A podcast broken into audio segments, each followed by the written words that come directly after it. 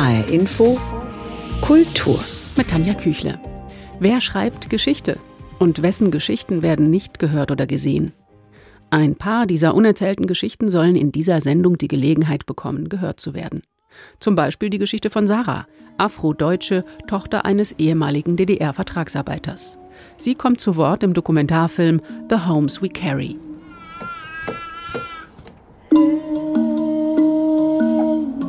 Für mich hätte ich mir gewünscht, dass ich meinen Papa früher kennenlerne als mit elf Jahren. Der Vater musste nach der Wiedervereinigung Deutschland verlassen. Als Erwachsene reist Sarah mit ihrer kleinen Tochter in die Heimat ihres Vaters und begibt sich auf Spurensuche. Zu sehen ist der Dokumentarfilm The Homes We Carry auf dem Africa Alive Festival. Das findet in diesem Jahr zum 30. Mal statt und bietet rund 30 Filme und ein kleines Rahmenprogramm. Das Festival läuft bis zum 27. Februar im Deutschen Filmmuseum in Frankfurt und im Filmforum Höchst. Mehr darüber erzählen kann mir Natascha Gikas vom Deutschen Filmmuseum. Hallo, Frau Gikas. Hallo. Frau Gikas, Sie organisieren das Africa Alive Festival mit und dass es ausgerechnet im Februar stattfindet, das passt eigentlich ganz gut, denn der Februar ist auch wieder Black History Month und der möchte ja ins Zentrum rücken, was sonst eben nicht so oft gesehen wird, die Leistungen, Geschichte und Kultur der afrikanischen Diaspora. Man könnte Afrika Alive ja jetzt auch einfach afrikanisches Festival oder so ähnlich nennen. Afrika lebt heißt es aber. Warum trägt das Festival eben diese Behauptung oder sagen wir mal dieses Versprechen im Titel? Genau, da müssten wir sozusagen bis zu den Anfängen zurückgehen. Damals traf sich eine Gruppe von Afrika-Interessierten aber auch Afrikanern selber, die ähm, dann zu uns ins Filmmuseum kamen. Damals war ich noch nicht für das Festival sozusagen zuständig, sondern meine Kollegin und die den Wunsch eben an uns herangetragen haben, ein Festival zu machen nicht unbedingt nur ein Filmfestival, sondern ein afrikanisches Festival, um den Kontinent sozusagen für sich selbst sprechen zu lassen und um ähm, dem negativen Bild in den Zeitungen damals oder in den Medien etwas entgegenzusetzen und zu zeigen, es gibt auch noch ein anderes Afrika, es gibt ein Afrika eben der Kulturen und das wollten wir damals zeigen. Und das ist eigentlich, dieses Motto ist natürlich heutzutage immer noch gültig. Ähm, genau. Mhm. Ja, wie alive, wie lebendig ist denn die afrikanische Kultur? Der afrikanische Film, vielleicht mögen Sie da ein paar Beispiele auch nennen, Filme, äh, die auf dem Festival jetzt in der Ausgabe zu sehen sind. Zum Beispiel der Eröffnungsfilm Banel und Adama, der lief im Cannes im Wettbewerb und äh, es ist das Erstlingswerk der Filmemacherin Ramata Tulaisi und ähm, vordergründig eine ähm, Liebesgeschichte. Sie spielt in einem Dorf und die Liebe ist so stark, dass die beiden sich eigentlich so ein bisschen aus dieser Dorfgemeinschaft irgendwie herausziehen möchten und ihr eigenes Leben leben möchten, was aber schwierig ist, weil Adama eigentlich dafür vorbestimmt ist, die Dorfgemeinschaft ähm, anzuführen nach dem Tod seines Vaters. Da ergeben sich eben diese Konflikte zwischen der Tradition und der Moderne, was in dem Film angesprochen wird. Wir haben viele starke Frauen äh, in den Filmen. Wir haben Mamba Pirette, einen Film, der in Kabarun spielt, ähm, auch von der gleichen Frau erzählt. Die Mutter ist, die sich um ihre Kinder kümmern muss. Irgendwie der Mann ähm, trägt nicht viel dazu bei und sie muss mit ihrer Kleinschneiderei versuchen, sich und ihre Kinder und ihre Mutter über Wasser zu halten. Wir haben einige Filme im Programm, die auch von Afrikanern, die in Deutschland irgendwie leben oder auch an Hochschulen ihre Filme gemacht haben, ähm, mit im Programm. Darunter eben auch Code der Angst von einem kameruanischen Filmemacher. Er reist äh, nach Kamerun, er erfährt von einigen Morden an ähm, Homosexuellen und ähm, reist in sein Heimatland, um herauszufinden, woher diese Homophobie rührt. Auch ein sehr spannender Film.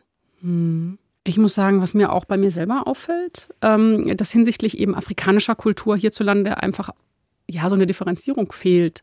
Wie sieht denn die Vielfalt, die Bandbreite aus, die man jetzt in den Filmen des Africa Alive Festivals kennenlernen kann? Man kann eigentlich im Prinzip nicht direkt von dem afrikanischen Kontinent oder von dem afrikanischen Film sprechen, sondern es ist immer sozusagen die Vielfalt und wir versuchen auch in der Regel immer Filme sowohl auch aus Nordafrika, aus Südafrika und eben aus dem äh, Afrika südlich der Sahara zu zeigen. Und natürlich ist das eben eine ganz große Bandbreite. Wie das französischsprachige Afrika sozusagen ist nochmal ganz anders als das englischsprachige Afrika, ähm, also das Ostafrika und Westafrika. Und äh, genau, das, ähm, das einmal sozusagen zwischen dem Kontrast zwischen den verschiedenen Ländern. Wir haben ähm, versucht, es so ein bisschen dann eben in verschiedene Themen einzusortieren. Das eine haben wir schon ein bisschen gesagt, dieser Gegensatz zwischen Tradition und Moderne. Wir haben einen kleinen Schwerpunkt auch auf die Film- und Kinogeschichte ähm, gelegt, was eben auch in den letzten Jahren immer stärker ähm, sich irgendwie viele Länder auf ihre eigene Filmgeschichte sozusagen zurückbesinnen, weil sie merken, dass man eigentlich dieses kulturelle Erbe des Landes irgendwie bewahren muss. Und deswegen wird jetzt viel versucht, irgendwie auch tatsächlich irgendwie frühe Filme zu finden, zu restaurieren und ähm, zu erhalten. Und das verfolgen wir auch schon seit mehreren Jahren ähm, bei Afrika Live und versuchen auch immer einige Restaurierungen vorzustellen. Und ähm was für ein Afrika wird uns da vermittelt? Also für ein, für ein Bild dieses vielgestaltigen Kontinents? Eigentlich, dass es ein sehr lebendiger Kontinent ist, würde ich vielleicht sagen. Eben gerade durch seine Vielfalt. Wir haben irgendwie Filme über Studenten, die äh, politisch sich engagieren, die einen eigenen Filmclub ähm, aufmachen. Wir haben eben die starken Frauen, von denen ich schon geredet habe. Also eigentlich hat man das Gefühl, dass der Kontinent lebt und dass dort sehr viel passiert, von dem wir eigentlich viel zu wenig wissen. Hm. Ähm, welche Rolle spielt denn das Afrika Alive Festival für die afrikanische Diaspora hier? Wissen Sie das? Mm, es ist schwierig zu sagen. Ähm, wir versuchen uns eben allgemein an alle irgendwie Interessierten zu wenden. Natürlich würden wir uns auch freuen, wenn viele Afrikaner kommen würden. Es hält sich in Grenzen. Es ist manchmal schwierig, ähm, die Leute zu erreichen vor zwei Jahren hatten wir ähm, einen Filmemacher aus Somalia und der hat dann irgendwie so, oh, Frankfurt, dann postete er da irgendwie in die Community und plötzlich hatten wir irgendwie ähm, das halbe Kino voll mit Leuten aus Somalia. Ich hätte überhaupt nicht gewusst, wie man an diese Leute irgendwie rankommt. Ja. Also Sie machen das jetzt seit mehr als zwei Jahrzehnten, das Africa Alive Festival, dass Sie das mitorganisieren. Warum? Was, was finden Sie so toll, so spannend? Ja, das Festival ist mir irgendwie ans Herz gewachsen, weil es eben Filme sind, die man sonst wenig zu sehen bekommt. Ähm, auch finde ich es wichtig, eben Filme zu zeigen, die eben nicht so der Medien des Publikum erreichen. Und das ist mir schon wichtig. Natascha Gickers, Leiterin des Kinos des Deutschen Filminstituts und Filmmuseums und Mitorganisatorin des Africa Alive Festivals. Haben Sie vielen Dank für das Gespräch. Ich danke auch, ja.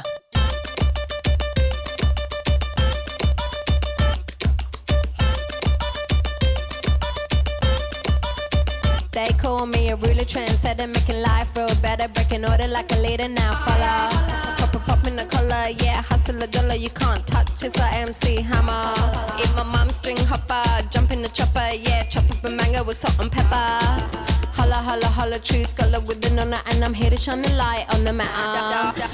At the border, I see the patroller cruising past in their car, creeping in my socks and slipper. Mexicans say hola. See the patroller cruising past in their car, hiding in my Toyota Corolla. Everybody say yalla.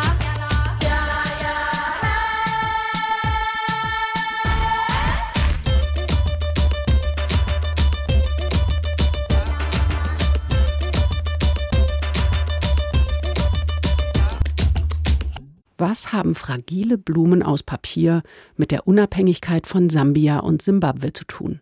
Das zeigt gerade eindrucksvoll eine kleine Ausstellung im Frauenmuseum in Wiesbaden. Die habe ich mir vor Ort angeschaut. Ich bin hier im Frauenmuseum in Wiesbaden, das seit 40 Jahren Kunst von Frauen, aber nicht nur für Frauen zeigt. Gerade sind hier zwei neue Ausstellungen zu sehen. Eine heißt These Gestures of Memories und ist von der aus Sambia stammenden Künstlerin Gladys Calicini. Sie haben die Ausstellung kuratiert. Hallo, Valentine Goldmann. Hallo, freut mich. Frau Goldmann, These Gestures of Memories übersetzt heißt das diese Gesten der Erinnerung. So heißt die Ausstellung von Gladys Calicini. Was meint sie denn damit? Was sind das für Gesten? Genau, wir haben hier in der Ausstellung, man kann das quasi als eine ganz große Gesamtinstallation betrachten. Es sind drei verschiedene Werke der Künstlerin zu sehen, aber eben alle drei Werke beschäftigen sich damit, wie gehen wir denn mit Erinnerung um? Wie gehen wir mit Geschichtsschreibung um? Wie gehen wir vielleicht auch mit Trauer um? Also all diese verschiedenen Facetten, die Erinnerungsarbeit und Geschichtsschreibung miteinander verbinden, werden in der Ausstellung von der Künstlerin thematisiert. Und in welchem Verhältnis, in welchem vielleicht auch Spannungsverhältnis stehen da Geschichtsschreibung, also die offizielle Geschichte, und dann auch die persönlichen Geschichten?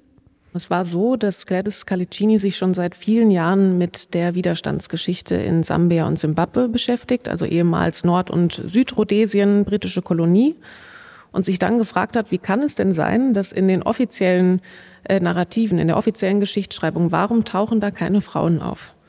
Und als sie dann angefangen hat zu suchen in den Nationalarchiven, in den Parteiarchiven, dass sie dann unglaublich viele Frauen gefunden hat, dass sie auf Fotografien gestoßen ist, auf Zeitungsartikel, auf Berichte, dass sie dann Namen ausfindig machen konnte, dass sie teilweise noch mit Widerstandskämpferinnen der Zeit oder mit Nachfahren äh, persönliche Gespräche führen konnte über die Zeiten. Und da eben ganz schnell klar wurde, Frauen haben eine unglaublich wichtige Rolle gespielt, auch in der Organisation von Protesten, von Widerstand, die dann letztlich auch dazu geführt haben, dass eben 1964 oder 1984 Sambia und Simbabwe unabhängig geworden sind. Und diesen Widerstandskämpferinnen, die sie in den Archiven gefunden hat, das waren wahnsinnig viele, denen hat sie jetzt äh, in der Ausstellung ein Denkmal gesetzt. Und der Unterschied, wenn wir an ein Denkmal denken, dann ist es ja oft so, dass wir an äh, etwas in Stein gemeißeltes denken oder etwas in Bronze gegossenes. Und das sind jetzt ganz, ganz andere Denkmäler. Und zwar sind das ganz filigrane Schaukeln, die von der Decke hängen. Und es ist so, dass vor allem wenn mehrere Leute im Raum sind, ist es so, dass sich die Schaukeln bei jeder Bewegung auch leicht mitschwingen.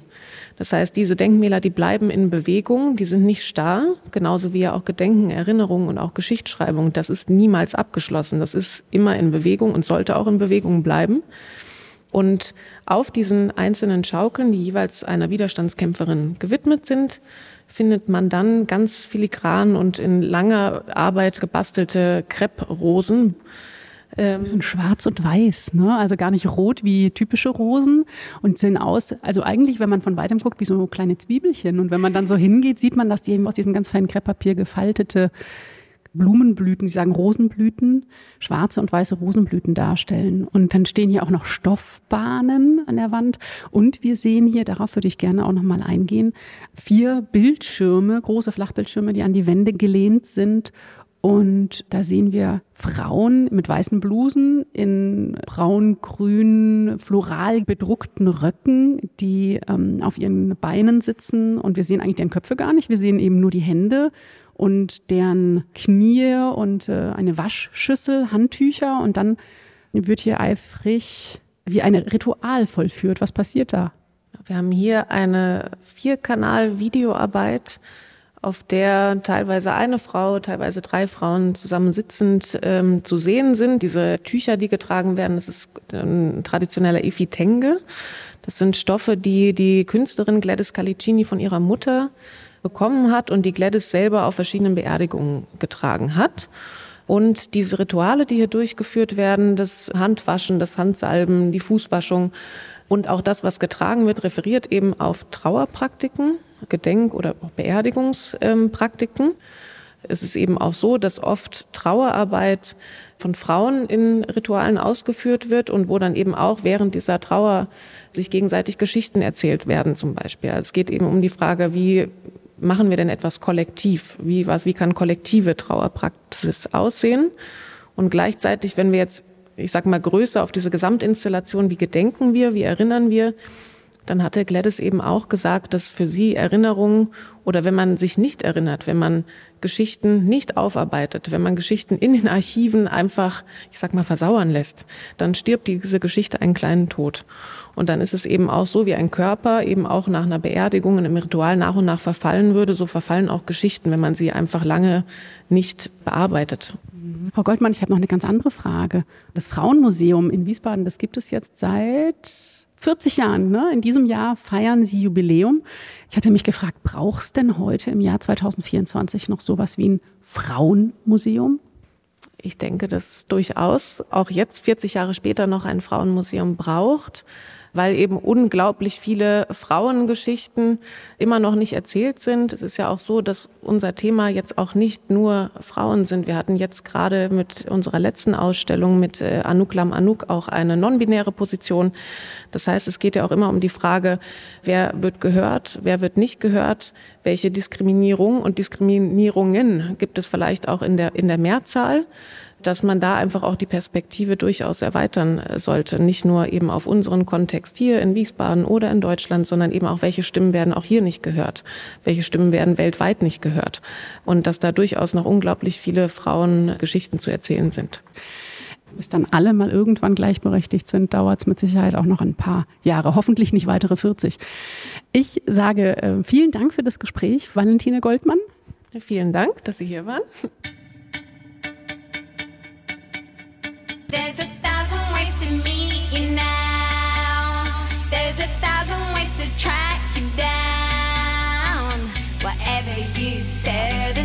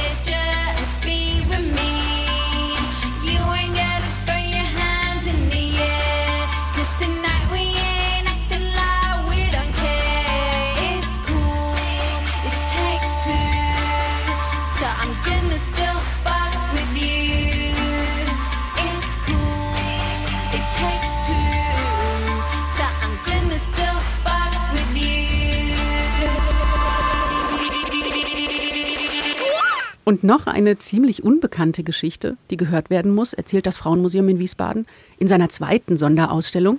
Es geht darum, dass in Wiesbaden auf geheimen Führerbefehl vermutlich hunderte Kinder zwangssterilisiert worden sind. Und dass das bis heute kaum aufgearbeitet worden ist. Die Ausstellung heißt Margot und die anderen. Sie haben die Ausstellung kuratiert. Kim Engels, hallo. Hallo. Frau Engels, wer ist denn Margot und wer sind die anderen? Margot und die anderen sind die sogenannten Rheinlandkinder. Das sind Nachkommen von deutschen Frauen mit der französischen Kolonialregimenter, die nach dem Ersten Weltkrieg hier in Wiesbaden eingesetzt wurden, die die Rheinlandgebiete besetzt haben. Und als diese Kinder in ein fortpflanzungsfähiges Alter kommen, das war zumindest am Anfang unsere These, ähm, wurden sie illegal auf geheimen Führerbefehl sterilisiert. Und Margot war dann eine von diesen Kindern von französischen Soldaten und deutschen Frauen hier aus Wiesbaden. Ja, wie gesagt, aus den Kolonialregimentern der Franzosen. Das ist der feine Unterschied. Die kamen dann aus dem Senegal, aus Vietnam, aus Marokko und so weiter. Ähm, Margot nimmt insofern eine große Besonderheit ein, als sie diejenige war, die in ihrer Frauengruppe am Ende ihres Lebens erstmals über das sprach, was ihr passiert ist und die dann sagte, das ist doch eigentlich etwas fürs Frauenmuseum. Sie hat die junge Betreuerin sozusagen losgeschickt, hat uns zwei Dokumente aus ihrem Leben mitgebracht und hat uns mit ganz spärlichen Informationen versorgt, nämlich, dass sie als Kind gegen ihren Willen fotografiert worden sei. Diese Fotografien seien im Rahmen einer Ausstellung genutzt worden, um sie zum Gespött der ganzen Schule zu machen. Dann sei sie und ihre Mutter aufgefordert worden, sich binnen weniger Stunden nach Frankfurt in die Universitätsklinik zur Operation zu begeben. Andernfalls hat man der Mutter ganz klar gesagt, sie würde ihre Tochter nie wiedersehen. Und dann sei sie zwangssterilisiert worden. Diese Ausgangspunkte, die wir hatten, ähm, haben wir genutzt. Wir sind dann auf Forschungsreise gegangen. Das hat deutlich länger gedauert, als wir es ursprünglich dachten. Nämlich wie lange? Insgesamt waren es jetzt gut fünf Jahre. Das ist eine sehr lange Zeit. Und in den fünf Jahren haben Sie die Archive durchforstet, haben nachgeforscht in den Akten. Erzählen Sie mal. Ja, wir haben ähm, natürlich die entsprechenden Archive durchforstet mit ganz unterschiedlichen Ergebnissen.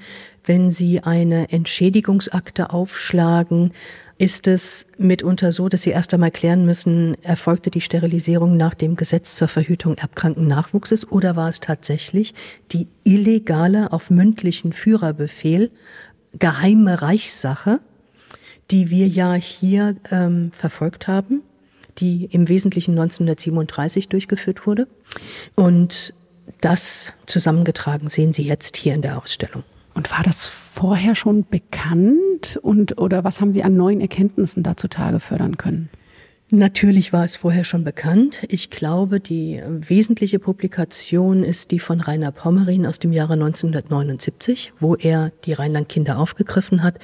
Die einzelnen Kinder, die Menge der Kinder, die Tiefe, die wir hier in die Ausstellung gebracht haben, ähm, hat es dort nicht. Und die sind alles Kinder, die hier in Wiesbaden oder im Umkreis gelebt haben. Ja, die waren hier aus Wiesbaden. Die jüngste, die als Rheinlandkind zwangssterilisiert wurde, sie war sechs zum Zeitpunkt ihrer Sterilisation, also sechs bis 16 Jahre. Das ist so diese Altersspanne, die hier zum Tragen kommt. Die Kinder waren ganz unterschiedlich. Einige waren äh, beispielsweise bei einem Elternpaar, andere waren sehr stark auf sich selbst gewiesen. Eine war beispielsweise in staatlicher Fürsorge in einem Heim. Ähm, wieder eine andere, die die ganzen Übergriffe und Diffamierungen nicht ausgehalten hat, ist ausgebüxt, würden wir heute sagen. Die landete dann im KZ. Und was wissen Sie über die Lebenswege der anderen? Ist da noch mehr bekannt? Das ist alles in einem ganz unterschiedlichen Wissensstadium. Von einigen wissen wir, dass sie als Rheinland Kinder, weil wir sie in Akten gefunden haben, erfasst wurden. Wir haben nicht viel mehr als die Namen, die damaligen Wohnorte und die Geburtsdaten. Die Diskriminierung war aber mit der Zwangssterilisierung für Margot nicht abgeschlossen. Das muss man auch mal ganz klar sagen. Ihr wurde, sie blieb am Leben. Das war der große Vorteil, aber ihr wurde es untersagt, ihren Berufswunsch, Kindergärtnerin auszuüben. Eine Ausbildung wurde ihr verboten. Sie wurde also auf niedrigstem sozialen Level bewusst gehalten, wie viele andere Kinder auch. Und was Margot, glaube ich, so schreibt sie es zumindest mehrfach, sehr schwer getroffen hat, war die Tatsache, dass ihr die Möglichkeit genommen wurde, eine Familie zu gründen. Sie war sehr kinderlieb, sehr kindervernaht und ausgerechnet der Teil fehlte in ihrem Leben völlig. Sie haben die Entschädigungsakten erwähnt. Ähm, wie sah es denn da aus mit Entschädigung für die Rheinlandkinder, die zwangssterilisiert worden sind? Also nach den Akten, die ich gesehen habe, wurden keine angemessenen Entschädigungen, wohl aber Hilfszahlungen gemacht. Insgesamt haben wir auch hier in der Ausstellung ein Kapitel, das sich nur mit der Situation der Anerkennung und Entschädigung beschäftigt. Hierzu gibt es enorm viel zu sagen. Und grundsätzlich, das können wir, glaube ich, äh, generalisieren, war das Bemühen, Entschädigungszahlungen nicht zuzulassen. Jetzt ist diese Ausstellung Margot und die anderen Zwangssterilisation im Nationalsozialismus auch ein Teil des Projekts Gathering Stories and Memories. Was genau haben Geschichten, Geschichte, Erinnerungen da miteinander zu tun? Wie stehen die im Verhältnis zueinander? Was möchte das Projekt da mit dieser Ausstellung auch zeigen? Das Sammeln von Erinnerungen und Geschichten, sozusagen die Geschichten aus der Geschichte. Ich glaube, die Ausstellung Margot und die anderen zeigt schon, es ist etwas, was einer Person passiert ist. Es ist in der Geschichtsschreibung eher nur ganz am Rande zu finden, wenn überhaupt.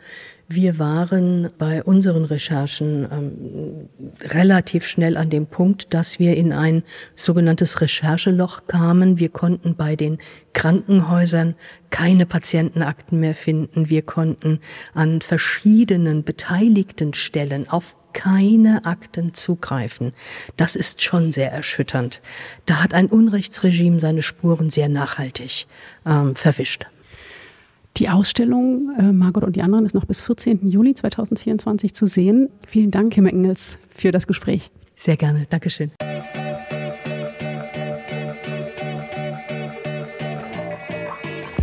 Die beiden Ausstellungen Margot und die anderen Zwangssterilisation im Nationalsozialismus und Gladys Calicini, These Gestures of Memory sind beide im Frauenmuseum in Wiesbaden zu sehen, noch bis 14. Juli 2024. ARD. Und hier noch ein kleiner Tipp. Kriegsenkel, das besondere Erbe dieser Generation, ist ein Podcast darüber, wie sich Kriegserlebnisse bis an die Enkelkinder weitergeben. Von Bayern 2 und zu finden in der App der ARD Audiothek. Und das war HR Info Kultur. Den Podcast finden Sie auf hrinforadio.de und in der App oder auf der Website der ARD Audiothek. Mein Name ist Tanja Küchle.